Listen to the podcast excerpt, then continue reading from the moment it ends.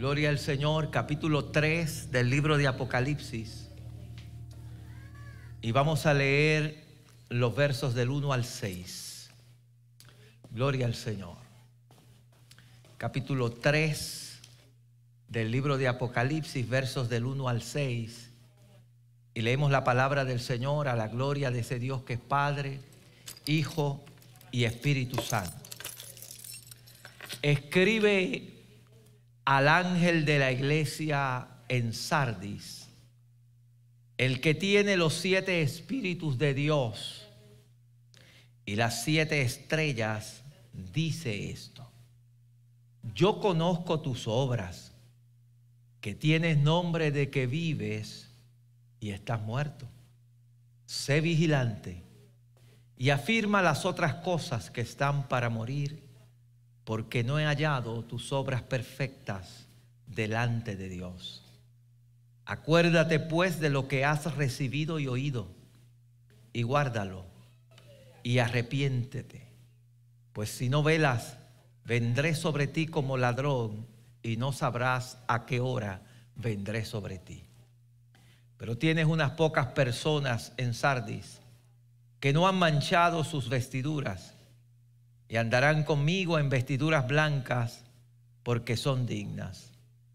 El que venciere será vestido de vestiduras blancas y no borraré su nombre del libro de la vida y confesaré su nombre delante de mi Padre y delante de sus ángeles. El que tiene oído, oiga lo que el Espíritu dice a la iglesia. En el quiero leer parte de ese pasaje en la nueva traducción viviente. Dice, escribe esta carta al ángel de la iglesia en Sardis. Este es el mensaje de, de aquel que tiene el Espíritu de Dios de siete aspectos y las siete estrellas. Yo sé todo lo que haces y que tienes la fama de estar vivo, pero estás muerto. Despierta fortalece lo poco que te queda, porque hasta lo que queda está a punto de morir. Veo que tus acciones no cumplen con los requisitos de mi Dios. Vuelve a lo que escuchaste y creíste al principio y reténlo con firmeza. Arrepiéntete y regresa a mí. Si no despiertas, vendré a ti de repente, cuando menos lo esperes, como lo hace un ladrón. Sin embargo, hay algunos en la iglesia de Sardi que no se han manchado las ropas con maldad. Ellos caminarán conmigo vestidos de blanco, porque son dignos. Todos los que salgan vencedores serán vestidos de blanco. Nunca borraré sus nombres del libro de la vida, sino que anunciaré delante de mi Padre y de sus ángeles que ellos me pertenecen. Todo el que tiene oídos para escuchar, debe escuchar al Espíritu y entender lo que Él dice a las iglesias. Que el Señor añada bendición a su palabra. ¿Qué tal si saludas al que está a tu lado y le vas a decir, procura estar vivo?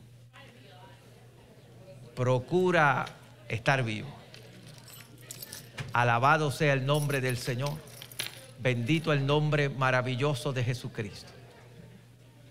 Oramos a Dios y le damos gracias al Señor por su palabra en esta mañana. Padre, gracias por tu palabra, bendícela en el corazón de cada uno de los que estamos aquí y habla nuestras vidas conforme a lo que tú, oh Dios, quieres decirnos en esta hora. En el nombre de Jesús. Amén, amén, amén. Puede tomar asiento, gloria al Señor, pero no deje de adorar y de glorificar el nombre de Jesucristo.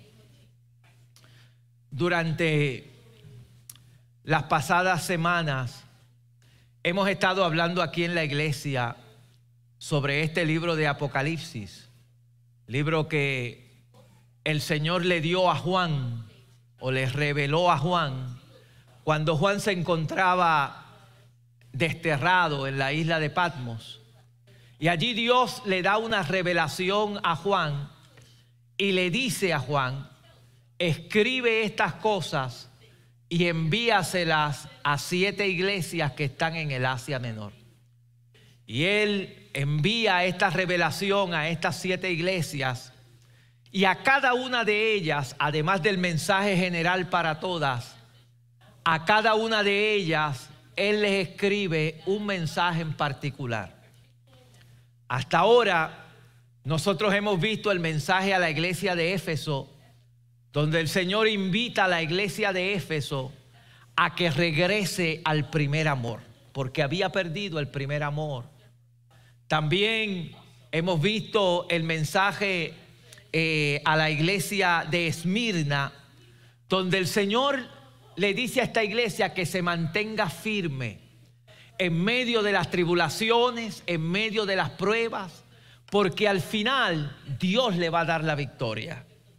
Vimos también el mensaje a la iglesia de Pérgamo, donde el Señor le dice a la iglesia de Pérgamo, cuidado con comprometer la verdad del Evangelio. Cuidado, no comprometas la verdad del Evangelio. Estuvimos viendo la semana pasada el mensaje a la iglesia de Tiatira, donde el Señor le dice, yo te he observado, yo estoy mirando tu vida, pero ten cuidado, ten cuidado con lo que toleras, con lo que vayas a tolerar. Y en esta semana yo quiero que nosotros veamos el mensaje a la iglesia de Sardis, donde el Señor le dice algo quizás un poquito más fuerte que a las demás iglesias. Porque el Señor le dice a la, iglesia de Sardis, tienes nombre de que vives, pero estás muerto. Tienes nombre de que vives, pero estás muerto. O sea que el Señor llama a esta iglesia, le está diciendo, tu apariencia no me engaña. Yo estoy viendo que tú estás muerto espiritualmente hablando. Y oiga bien, porque Él le está diciendo a esta iglesia que está muerta. Cuando la iglesia del Señor debe estar viva, porque Dios la resucitó, Él le dice a esta iglesia, estás muerta. Tienes nombre de que vives, pero estás muerta. Ha vivido una vida de apariencia. Aparentas estar vivo, pero estás muerto. Fíjese, la ciudad de Sardis era una ciudad eh, que en un tiempo, principalmente cuando estaba el imperio medo-persa, era una de las ciudades principales en esa Asia Menor. Inclusive en el periodo de los medos y los persas, esta ciudad llegó a ser capital del Asia Menor. Era una ciudad importante en ese tiempo y tuvo fama en ese tiempo. Eh, Ciro conquistó esta ciudad eh, eh, en el tiempo de los medos y de los persas. Y esta ciudad vivía del recuerdo del pasado. Aunque era una ciudad rica, tenía industria, pero era una ciudad que sus mejores tiempos habían pasado habían pasado, sus mejores tiempos habían pasado. Y ahora, eh, inclusive en el, año 17 de este tiempo, tuvieron un terremoto. Hubo un gran terremoto que destruyó la ciudad y los romanos ayudaron a reconstruirla. Y cuando Pablo o cuando Juan está escribiendo esta carta, pues ya esta ciudad no tenía tanta significancia en toda esa área. Los mejores tiempos eran de antes. Y parece ser que la iglesia le había pasado lo mismo. Una iglesia que quizás en un tiempo había sido una iglesia vibrante. Una iglesia que, que quizás en su tiempo había sido una iglesia eh, fuerte. Lamentablemente ahora cuando Dios la miraba, la miraba como muerta. Y como yo le decía a los hermanos en esta mañana, lo peor de esto no era que la iglesia estuviera muerta. Lo peor de esto era que ellos pensaban que estaban vivos y estar muertos. Eso es peor.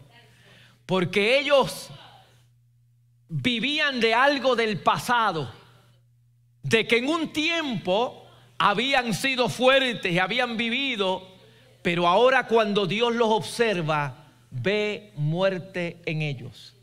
Ve que la iglesia no está viva.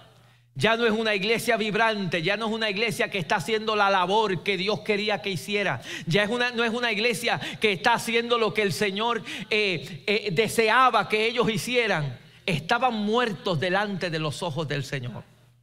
Y fíjese algo, yo he mencionado aquí que la manera en que el Señor se presenta a cada iglesia tiene que ver con el trato que Dios va a hacer con esa iglesia. Y la manera en que el Señor se presenta a la iglesia de Sardis es de la siguiente forma. Él le dice, escribe al ángel de la iglesia que está en Sardis. Y mire cómo se identifica. El que tiene los siete espíritus de Dios y las siete estrellas, dice esto.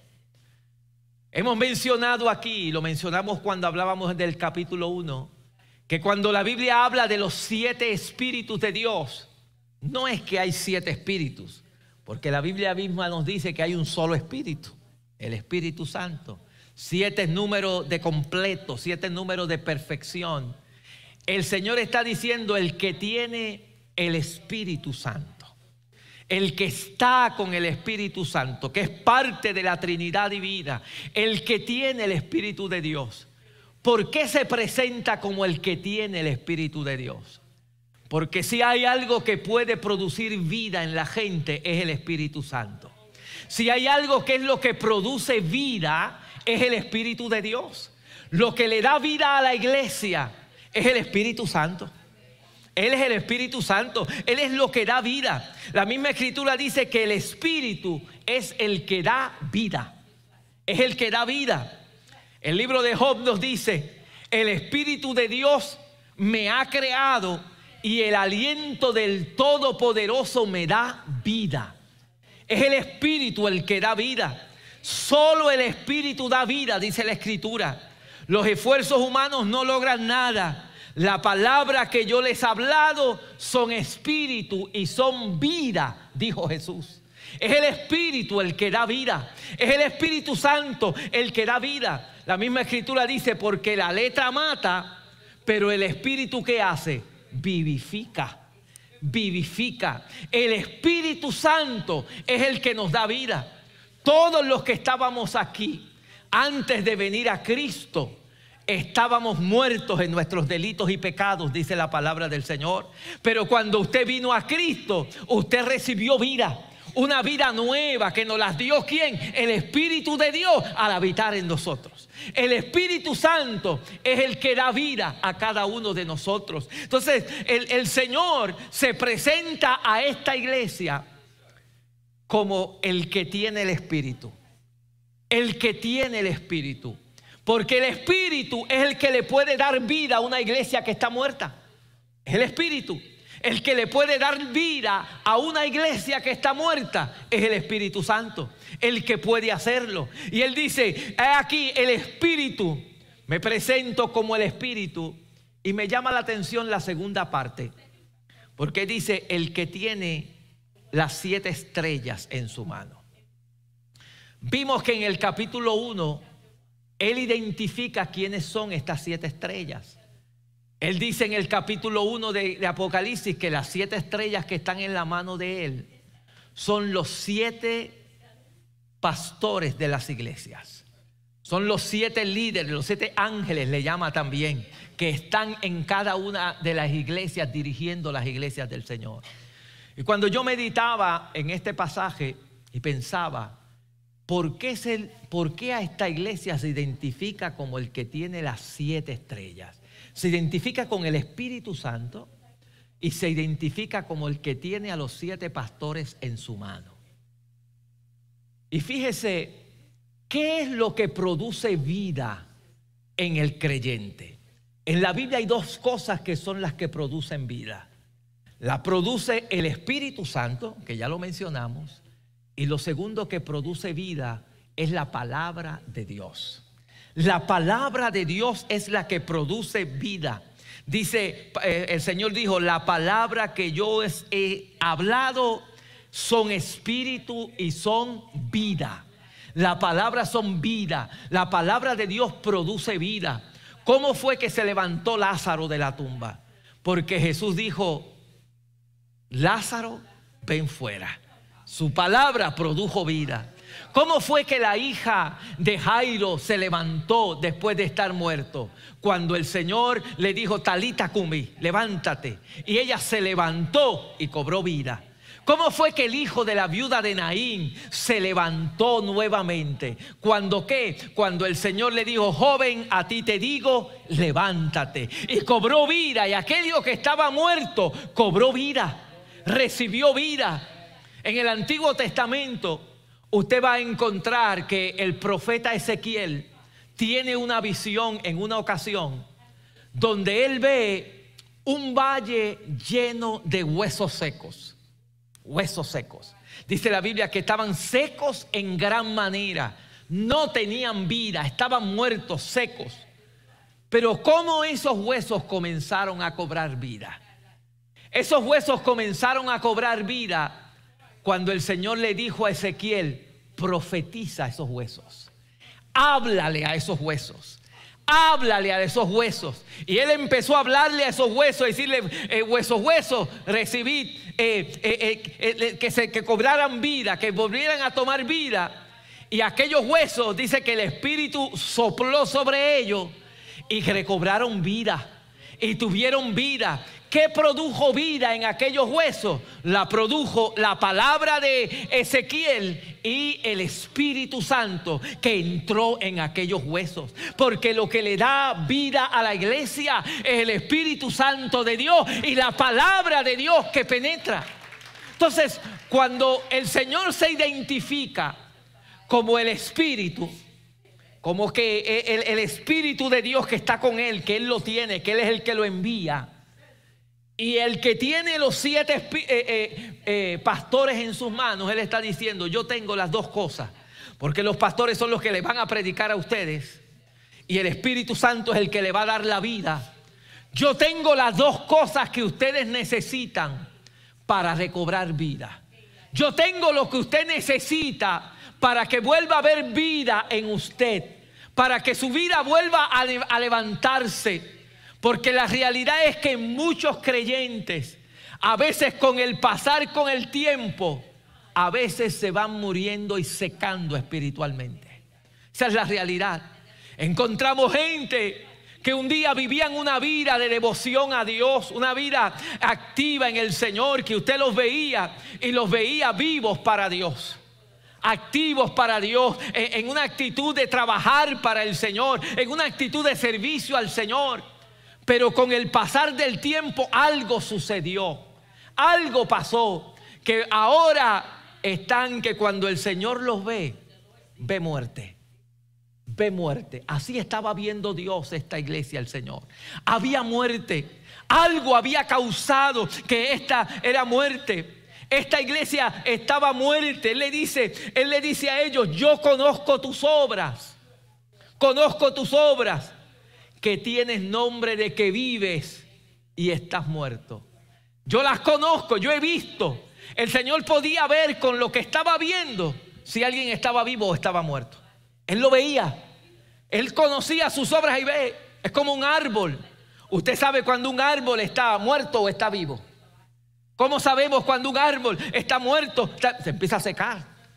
Y saber, la, gente va y los inspecciona.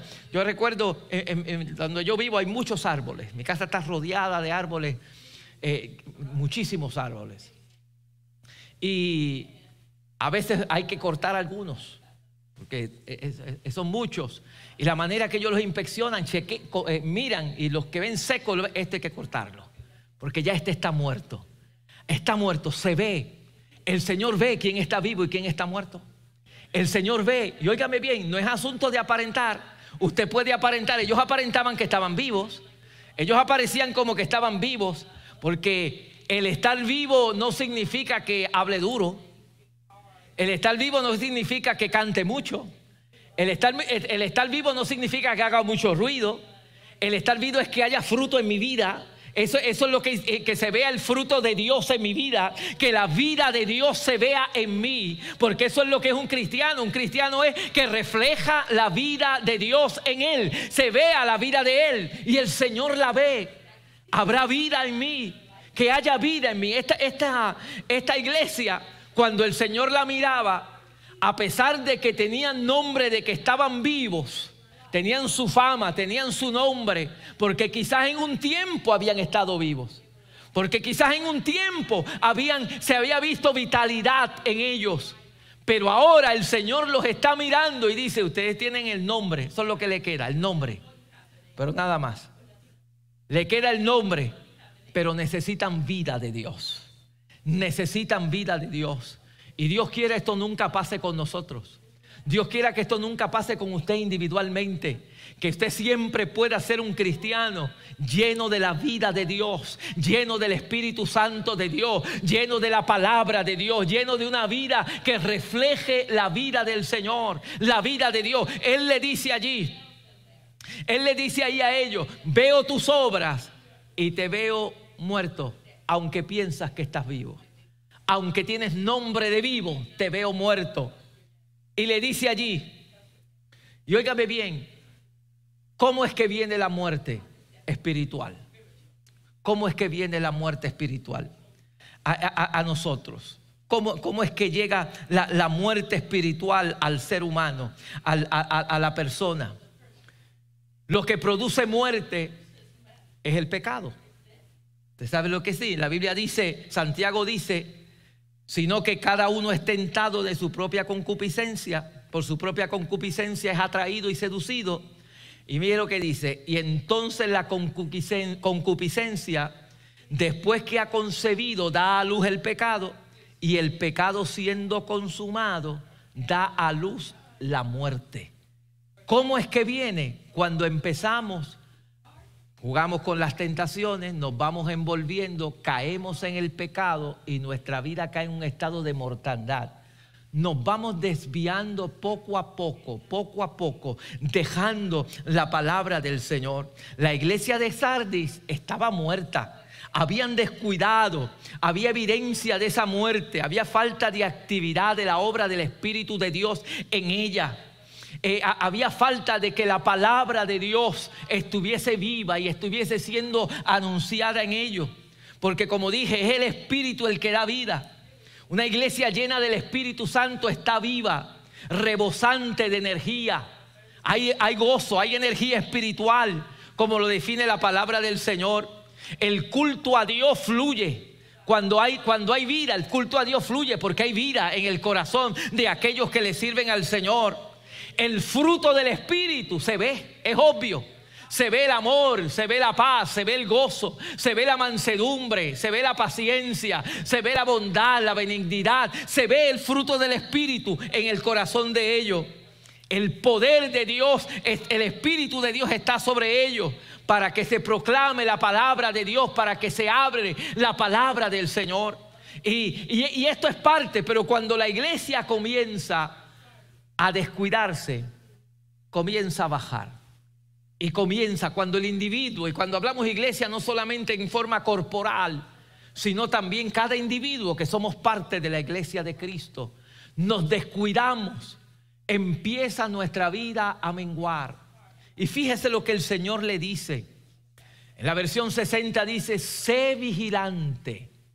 En la versión que nueva traducción viviente dice, despierta despierta. Porque el problema con mucha gente es que se ha dormido espiritualmente hablando.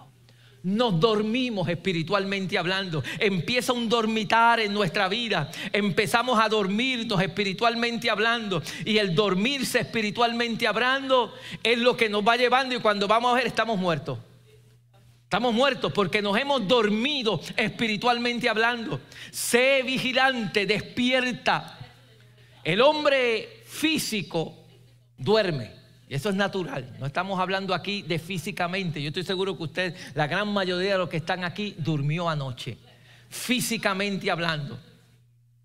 Pero el hombre espiritual debe estar despierto siempre.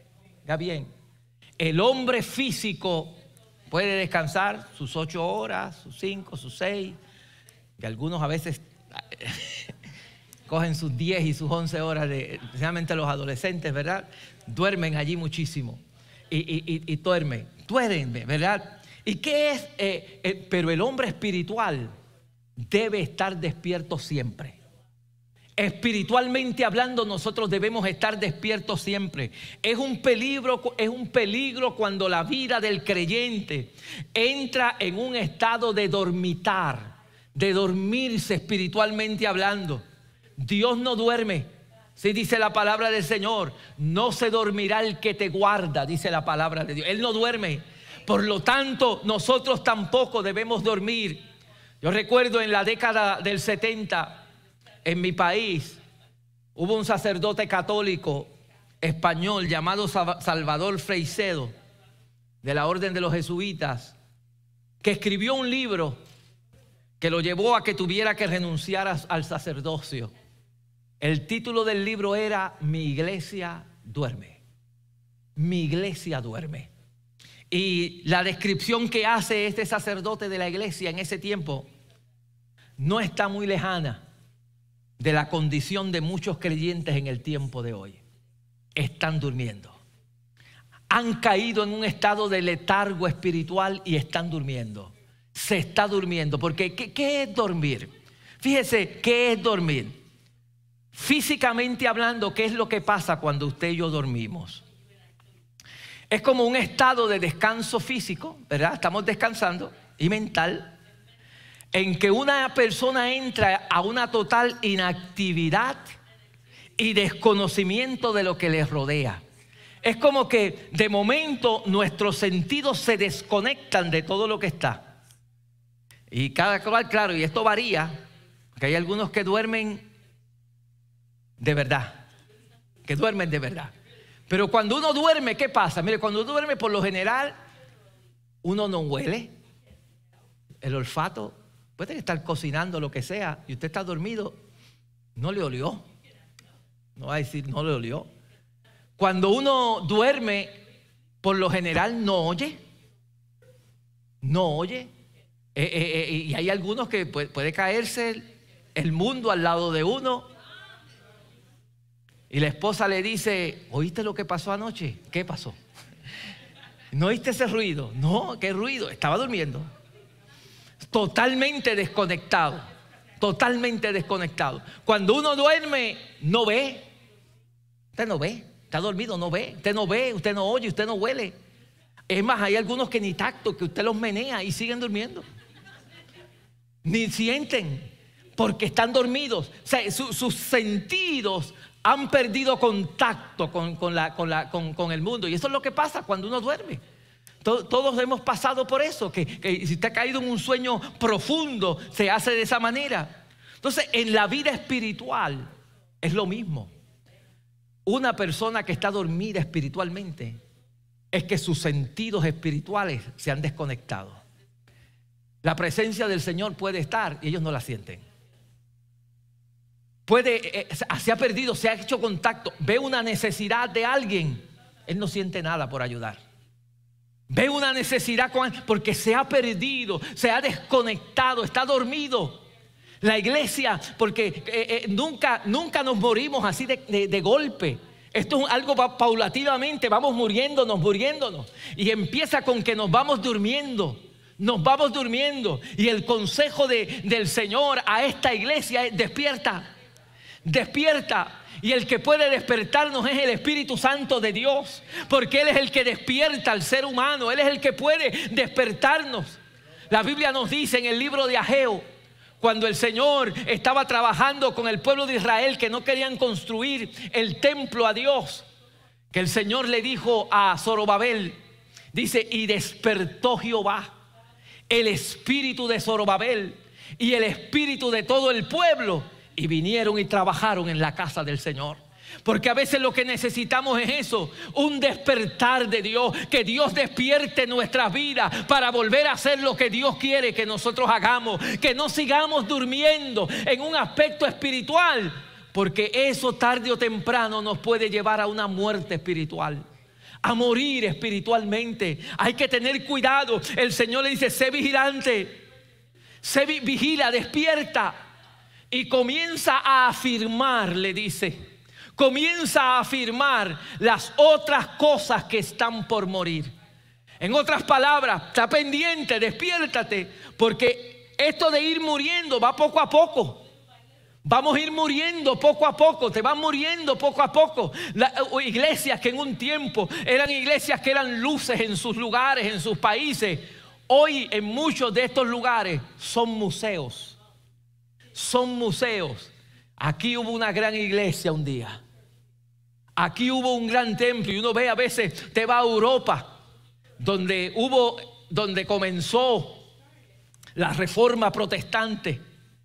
Y va a Europa, lugares donde predicó Lutero, lugares donde predicó Calvino, lugares donde predicaron hombres que, que marcaron la historia del cristianismo en diferentes áreas. Eh, eh, eh, John Wesley, gente que fueron allá y llevaron la palabra de Dios. Y hoy en día muchos de esos templos son simples museos donde la gente los va a ver. Lugares donde predicó el gran Spurgeon, predicador que se llenaba el templo y la gente hacía fila para entrar. Hoy usted va a museos que la gente los va a ver. ¿Qué pasó? ¿Qué sucedió con esa iglesia? Se murieron. Se murió. Y eso se le pasó a ellos, no puede pasar a cualquiera. Entonces la iglesia tiene que estar, tener cuidado, no podemos dejarnos morir. Hay que procurar estar vivo, vivo para Dios. Y Él te dice, yo tengo el Espíritu de Dios que es el que da vida. Yo tengo la palabra de Dios que es la que da vida. Hay que procurar vivir para Dios. Hay que, que tener vida para el Señor. Él les dice allí bien claro, le dice, sé vigilante y afirma las otras cosas que están para morir. Hay cosas que a veces han ido muriendo poco a poco. Hay personas que han ido dejando muriendo morir la vida de oración. Comenzaron viviendo una vida cristiana donde oraban todos los días, donde sacabas tiempo aparte con Dios, pero poco a poco ha ido descuidando tu vida de oración.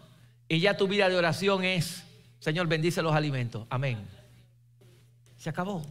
Y esa es la vida. Que le pregunta a usted, ¿oró ayer? Sí, oré. Oré por los alimentos. Y eso fue lo que hizo. Ha ido muriendo. Hay gente que cuando comenzó la vida cristiana se metían en la palabra de Dios y había hambre por estudiar la palabra de Dios y eso ha ido muriendo.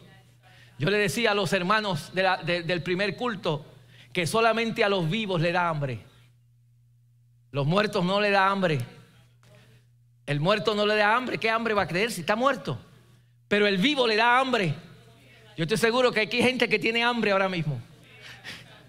Ya es la una de la tarde. Tiene hambre porque está vivo. Si está, tiene hambre es porque está vivo. Pues en lo espiritual es igual.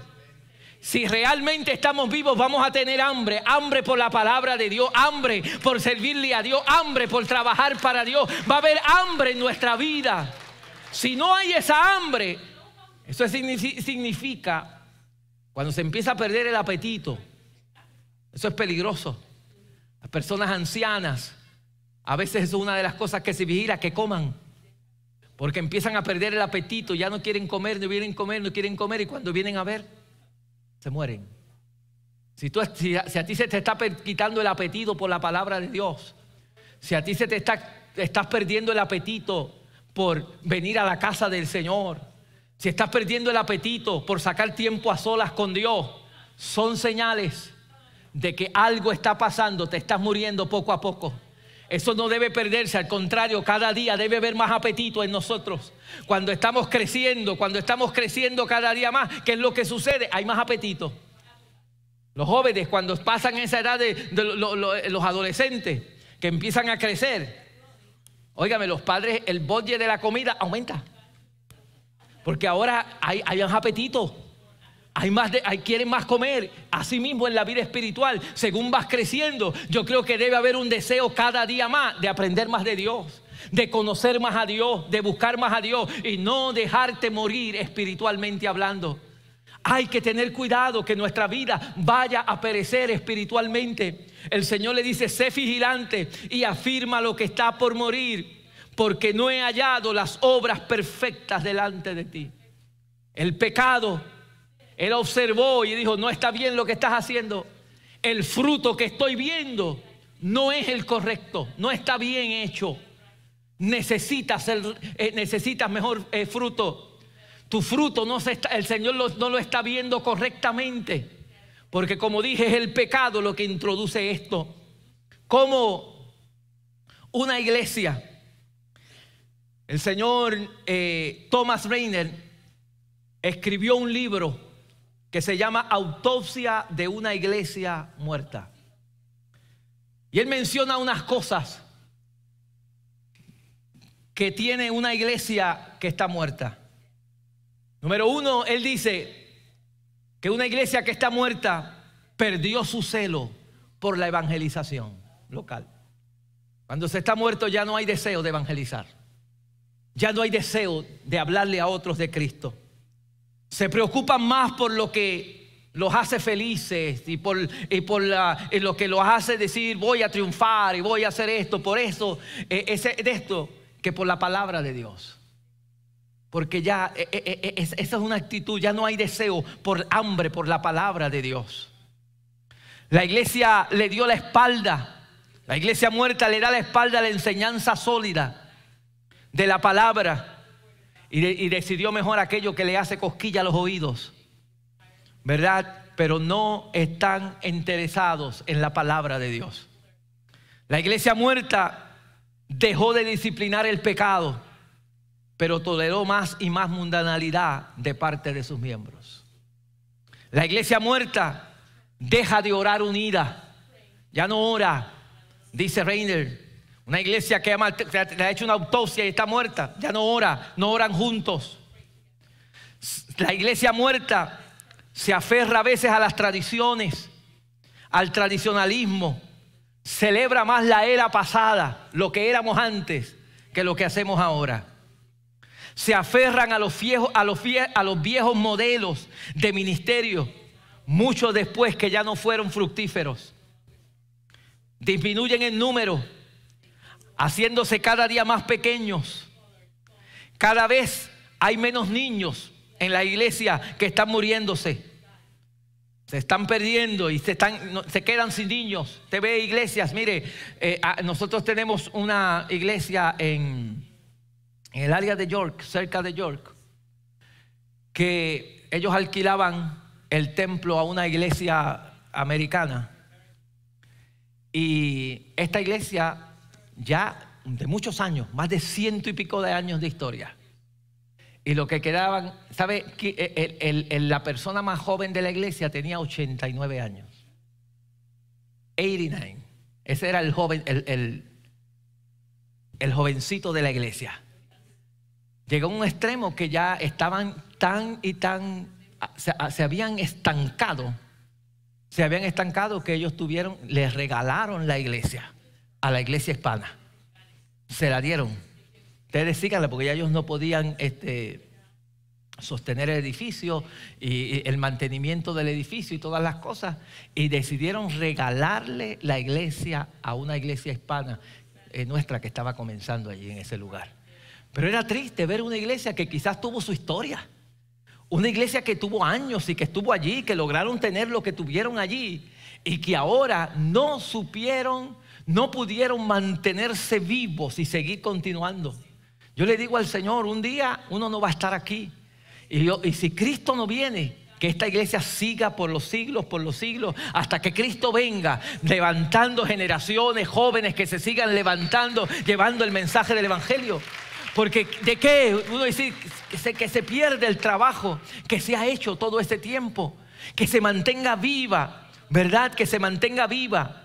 Las iglesias, la iglesia, el, Reiner decía que en una iglesia muerta no había jóvenes ni familias jóvenes. las iglesias envejecían, sencillamente envejecían y nunca y, se estancaban y no había crecimiento. Que el Señor nos ayude para que no permitir que esto ocurra dentro de nuestra iglesia y que no te ocurra a ti, que no te vayas a morir espiritualmente que vayas a ver en tu vida y que tu vida se vaya a ir para atrás en vez de ir para adelante. Que aunque quizás nuestro cuerpo eh, de afuera se vaya envejeciendo, pero que el que está dentro de nosotros se vaya renovando cada día más, que es lo que el Señor nos dice. Es cierto que el, el exterior se va a ir envejeciendo, la Biblia lo dice, eso no lo podemos evitar. Pero que el hombre interior se vaya renovando, tomando más vida, cada día más nuestra vida interior se vaya renovando. Pero es triste ver gente joven, con potencial, con ministerio, que el Señor pudiera estar usando, que se han ido envejeciendo espiritualmente hablando y están muriendo espiritualmente. Están muriendo espiritualmente. El Señor nos llama a que toma. El Señor le dice a esta iglesia y le da una, una, una solución. Sé vigilante, despierta, levántate. El que te puede levantar es el Señor. El que te puede levantar de nuevo es Dios. El Señor puede levantarte de nuevo. Levántate, afirma las otras cosas que están para morir. Afírmalas. Levántate, no dejes que se muera también eso, lo poquito que te queda. Aún ese pequeño deseo de venir a la casa de Dios, empieza a firmarlo, empieza a, a, tomar decisiones. Voy a fortalecer mi vida de oración, voy a fortalecer mi vida en la lectura de la palabra, voy a fortalecer mi participación en el trabajo para el Señor, pero no voy a dejar que me muera completamente. Me levanto en el nombre del Señor.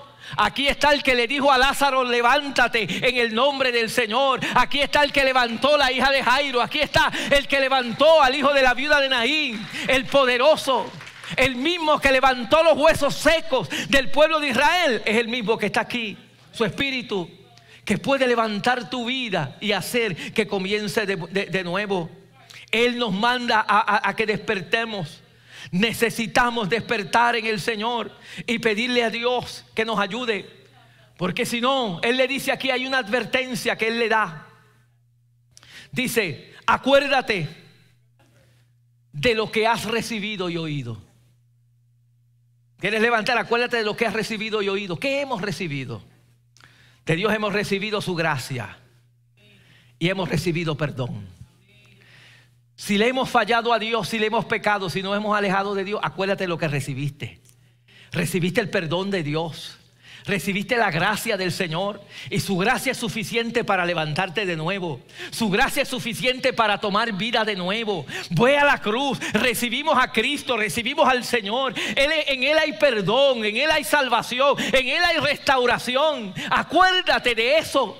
No dejes que el enemigo te borre eso de la memoria, de que eh, recibiste de Él, recibiste de Él la salvación, la esperanza, el perdón de nuestros pecados. Y si le hemos fallado, le podemos pedir perdón y nos perdona otra vez. Nos levanta otra vez, nos restaura otra vez, nos da vida otra vez.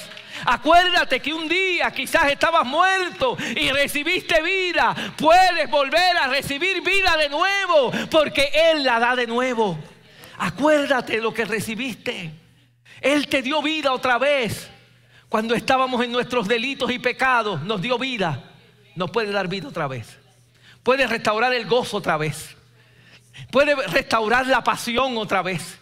Puede restaurar el deseo de trabajar para Dios otra vez. Puede restaurar el deseo de ir a hablar la palabra de Dios otra vez. Puede restaurar el ministerio otra vez. Puede restaurar tu familia otra vez. Puede restaurar todo lo que quizás se esté muriendo. Dios le puede dar vida de nuevo. Porque nada hay imposible para el Dios del cielo. Acuérdate, Él le dice allí, acuérdate pues de lo que has recibido y oído. Hay algunos que han recibido mucho de Dios. Recibieron dones hay gente aquí que Dios le dio dones. Acuérdate de esos dones que Dios te dio. Acuérdate cuando Dios te usaba predicando la palabra de Dios. Acuérdate cuando Dios te usaba cantando para Dios. Acuérdate cuando Dios te usaba hablándole a las almas de Cristo. Acuérdate cuando Dios te usaba orando por los enfermos. Acuérdate cuando Dios te usaba orando por necesidades y Dios, y Dios bendecía. Acuérdate. Acuérdate de esas cosas para que recobres vida. Hay, cosas que hay a veces que hay que recordarlas. Porque tal vez en nuestro estado de, dormir y en nuestro estado de, moribundo se nos ha olvidado, se nos ha olvidado que un día Dios nos dio talentos, que Dios, Dios dio dones, que Dios nos ha dado vida y nos ha dado tantas cosas. Yo sé que aquí hay gente que Dios le ha dado mucho y por alguna razón u otra han estado en un estado de dormitar y el Señor le dice en esta hora, he visto tus obras y no me parecen de alguien que está vivo. Es alguien que está muriendo. Necesito verte levantar. Necesito verte te levantar. Por eso me presento a ti con el Espíritu y con la palabra. Porque eso es lo que te va a poder levantar de nuevo. Eso es lo que te va a dar vida de nuevo. Eso es lo que te va a levantar de nuevo. Y Él le dice aquí, acuérdate pues de dónde has caído. Porque si no despiertas, dice la otra versión, o si no velas, dice la 60, si no despiertas, vendré sobre ti como ladrón y no sabrás a qué hora vendré sobre ti. Y hace una comparación aquí y no necesariamente se refiere a la venida del Señor cuando venga a, levantar su iglesia, que también vendrá como ladrón, sino que aquí se refiere igual que como le dijo a la iglesia de Éfeso y a la iglesia de Pérgamo, que vendré con ellos para juicio, porque Dios disciplina al que ama, porque Él no quiere que nos muramos, Él quiere que vivas. Él no es Dios de muertos, Él es Dios de vivos. Él quiere que vivamos. Dios no, Dios no es de muertos, Dios es Dios de vivos, dice la palabra del Señor. Él quiere que vivamos para Él. Y Él si tiene que disciplinarnos, viene a hacerlo. Y Él dice, no esperes a que llegue a eso, despierta ahora. Dios te está llamando a que despiertes ahora. En el nombre del Señor, despierta. Y dice, voy a levantarme para Dios. No me voy a dejar morir. No voy a dejar que caiga en ese letargo en mi vida y me muera espiritualmente hablando. Porque hay, consecuencias para esto. Él vendrá como ladrón. Él va a venir a, llamar a cuentas a aquellos que se están durmiendo y muriendo espiritualmente. Y Él les dice, pero tienes unas pocas personas en Sardis que no han manchado sus vestiduras y andarán conmigo en vestiduras blancas porque son dignas. Hay unas Probablemente el problema, el pecado que habían cometido esta gente. La Biblia no nos da unos detalles allí, pero algunos piensan que pudo haber sido haber entrado en la, eh, eh, eh, tal vez en, en la fornicación. Y cuando hablamos de fornicación allí, más en la idolatría, adorar a otros dioses, a buscar a otros dioses. Y se habían manchado sus vestiduras, manchado sus vestiduras. Y ahora el Señor le dice, pero había unos pocos que no, un remanente que no que había permanecido firme, vivo para Dios. Y Dios quiere que nos mantengamos así vivos para el Señor. Que nada ni nadie nos apague el fuego del Espíritu de Dios en nuestra vida. Que ese fuego se mantenga en tu vida. Que eso siga hacia adelante. Y que nos mantengamos ardiendo para el Señor. Pase lo que pase. A mí me llama la atención en el, Antiguo Testamento un, un hombre llamado Caleb. Que cuando a los 40 años, cuando él iba a conquistar la tierra, él fue uno, junto con Josué, que le dijo al pueblo, vamos a conquistarla. Se puede conquistar esa tierra, vamos a conquistarla. Lamentablemente los otros días no quisieron. Pero oiga bien, pasaron 45 años. Y cuando Caleb tenía 85 años, va nuevamente donde Josué. Yo quiero esa tierra todavía. Habían pasado, ya era un anciano, 85 años, ya era un anciano. Pero él le dice a Caleb, él le dice a Josué, mi fuerza es la misma que yo tenía antes. Yo estoy tan fuerte como antes. Han pasado 45 años, pero todavía yo tengo espíritu de lucha. Todavía yo quiero conquistar. Todavía yo quiero alcanzar la tierra que Dios me dijo que era mía. Aunque había pasado. Eso es mantenerse vivo. Hay gente que se deja morir no se deje morir. Manténgase vivo en el Señor. Manténgase vivo, activo en Dios. No importa los años que pasen. Manténgase trabajando para Dios, activo para Dios, orando, sirviendo. Siempre hay algo que Dios quiere que, que haga usted en la viña del Señor. No deje, mire, la gente que yo he visto que, y voy a utilizar comillas, que se retira espiritualmente. Retiro, retiro de Dios. Me retiré espiritualmente hablando. Se mueren se mueren. En el Señor no debemos retirarnos espiritualmente hablando. Hay que seguir, hay que seguir. Que cuando el Señor llegue, nos halle haciendo así. Vivos para Dios. Que cuando Él venga lo llame a su presencia, lo halle vivo para Dios. Vivo para el Señor. Trabajando para Dios. Haciendo la obra del Señor. Él le dice a esta iglesia, mira, hay, hay gente Pero tienes esas pocas personas que no han manchado sus vestiduras. Y dice, el que venciere, que se mantenga, será vestido de vestiduras blancas. Hablando de, de lo que Dios le va a dar a todo el que venciere. Y no borraré su nombre del libro de la vida. Y confesaré su nombre delante de mi Padre cuando tú llegues allá, te dirá, ven, buen siervo y fiel. Aquí viene fulano, el que se mantuvo fiel, el que se mantuvo firme, lo confesará delante de mi Padre y dirá, Padre, este que está aquí se mantuvo fiel, vivió una vida fiel, se mantuvo y te confesará delante de su Padre que está en los cielos. Eso quiere el Señor. Que logremos llegar, que podamos vencer de esa manera y triunfar. Y vuelve a repetirnos lo mismo que le ha dicho a todas las demás iglesias.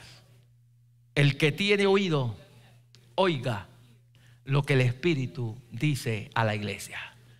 El que tiene oído, oiga lo que el Espíritu dice a la iglesia. ¿Cómo está nuestra vida? ¿Cómo está? ¿Cómo está mi vida? ¿Se está muriendo espiritualmente hablando? Si te estás muriendo, el Señor te invita en esta hora a cobrar vida de nuevo. El Espíritu de Dios es el que da vida. La palabra de Dios es la que da vida. El Señor habla en su palabra que es su Espíritu el que da vida. Hay que pedirle al Señor. Hay que pedirle al Señor.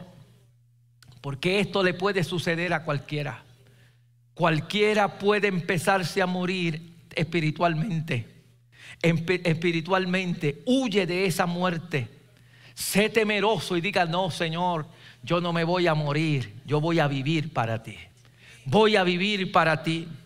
escucha la palabra del Señor. Tiembla ante su palabra. Oye la palabra del Señor. Pídele al Señor, eh, ayúdanos. Nunca piense, eso no, me va, eso no me va a pasar a mí. Le puede pasar a cualquiera. Nunca vayas a decir, eso no me va a pasar a mí debemos guardarnos constantemente. Podemos, eh, eh, eh, si nos descuidamos y nos dormimos, nos deslizamos poco a poco.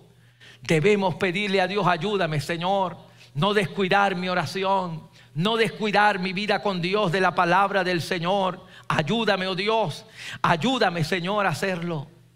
Vamos a confiar en el Espíritu de Dios y a decirle, Espíritu de Dios, aviva mi vida sopla Espíritu Santo sobre mi vida y ayúdame cada día a levantarme de nuevo. Quiero estar vivo para Dios, con ánimo, que cuando llegue a la casa de Dios, llego con ánimo de adorar al Señor.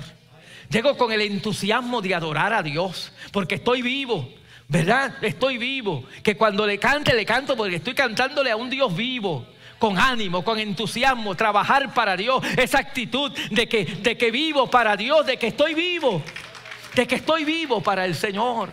Pidámosle a Dios que Él nos ayude a buscar porque cuando nos morimos empezamos, mire, la persona que se está muriendo empieza a ver faltas en los demás.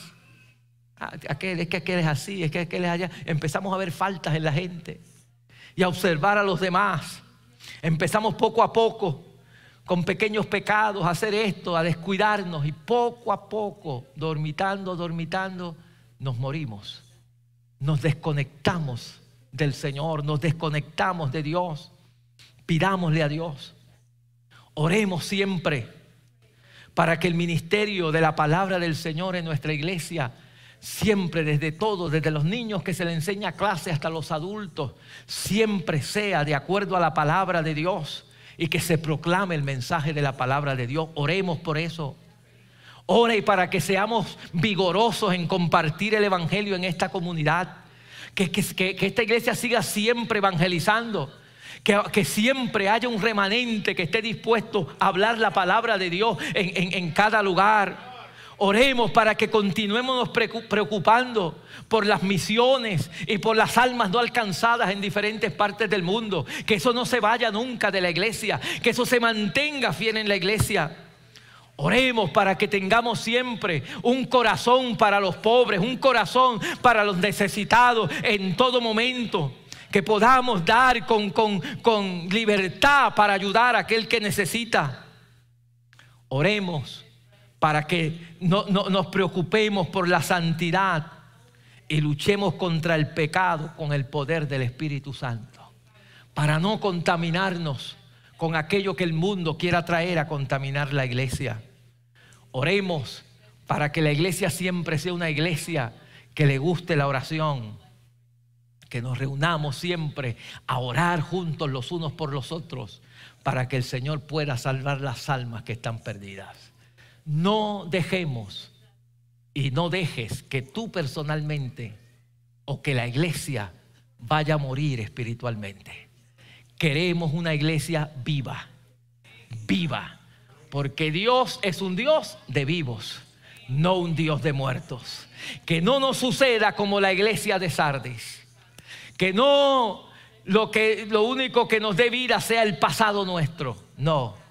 Yo creo que cada día Dios tiene un presente nuevo para nosotros. Yo creo que todavía esta iglesia tiene mucho camino que recorrer. Todavía hay cosas que Dios quiere hacer. Todavía hay ministerios que se levantarán de esta iglesia. Todavía hay gente que enviaremos al campo misionero a predicar la palabra del Señor. Todavía hay pastores que levantarán obras de aquí de esta iglesia. Todavía veremos ministerios en todas las áreas que se levantarán de acá de nuestra congregación. Oremos a Dios para mantener siempre una iglesia viva procura tú y procure yo estar siempre vivo para Dios. Vivo para Dios. Dios está buscando una iglesia viva cada día. Y Él quiere darle vida a ti y a los tuyos para continuar adelante. Si ha venguado tu vida espiritual, el Señor te invita en este día a que le permitas al Espíritu Santo, a través de su palabra, darte vida nuevamente. El Espíritu da vida, el Espíritu vivifica. Y Él te invita en este día a que le des una oportunidad a Dios y le digas, Espíritu de Dios, aviva mi vida. Yo quiero vida nuevamente para la gloria del Señor. Yo te invito a inclinar tu cabeza allí donde estás, vamos a orar. Padre, yo te doy gracias. Te doy gracias en esta tarde porque me has permitido hablar esta palabra, Señor. Estas iglesias de las cuales hemos estado hablando, Señor, han existido en todos los tiempos. En todos los tiempos ha habido iglesias muertas. En todos los tiempos ha habido iglesias que han perdido su primer amor. En todos los tiempos ha habido iglesias que han pasado por tribulaciones. En todos los tiempos ha habido iglesias que han comprometido la verdad. En todos los tiempos ha habido iglesias, Dios del cielo, Señor, que eh, han tenido, Dios mío, dificultades como la iglesia de Tiatira, Padre del cielo, todos los tiempos. Y oh Dios, tú nos hablas a nosotros hoy también, como iglesia. Ayúdanos a nunca ser una iglesia muerta. Ayúdanos, Dios mío, a ver nuestra realidad y si nos estamos descuidando si he descuidado mi vida, a no engañarme a mí mismo, que no nos engañemos a nosotros mismos, que ninguno de los que estamos aquí nos engañemos a nosotros mismos pensando estoy vivo o viviendo de una gloria pasada, sino que sepas que el creyente es como la luz de la aurora, que su gloria va en aumento, la luz va en aumento, que debemos ir creciendo cada día no, no, no, no disminuyendo, Señor, sino avanzando y creciendo cada día. Yo te presento a tu iglesia y ayúdanos en esta hora. Aquí hay vidas que necesitan despertar. Aquí hay vidas que tú los has traído en este día para decirle despierta. Es tiempo ya. Es tiempo de despertar. Es tiempo de despertar no te dejes morir. Afirma las cosas que todavía quedan. Afirma todavía lo que hay, ese pequeño temor a Dios que todavía queda ahí, afírmalo. Ese pequeño deseo aún de venir a la casa de Dios, afírmalo más. Esas cosas pequeñas, afírmalas. Recuerda, recuerda lo que Él te ha dado. Recuerda lo que Él te ha dado. Él le dice a esta iglesia, acuérdate lo que has recibido. Acuérdate lo que has recibido. Recibiste su gracia, recibiste su amor, recibiste la salvación, Recibiste dones que Él te dio. Acuérdate, vuelve a usarlos, vuelve a cobrar vida. Él está aquí para dar vida. Él está aquí para darte vida otra vez.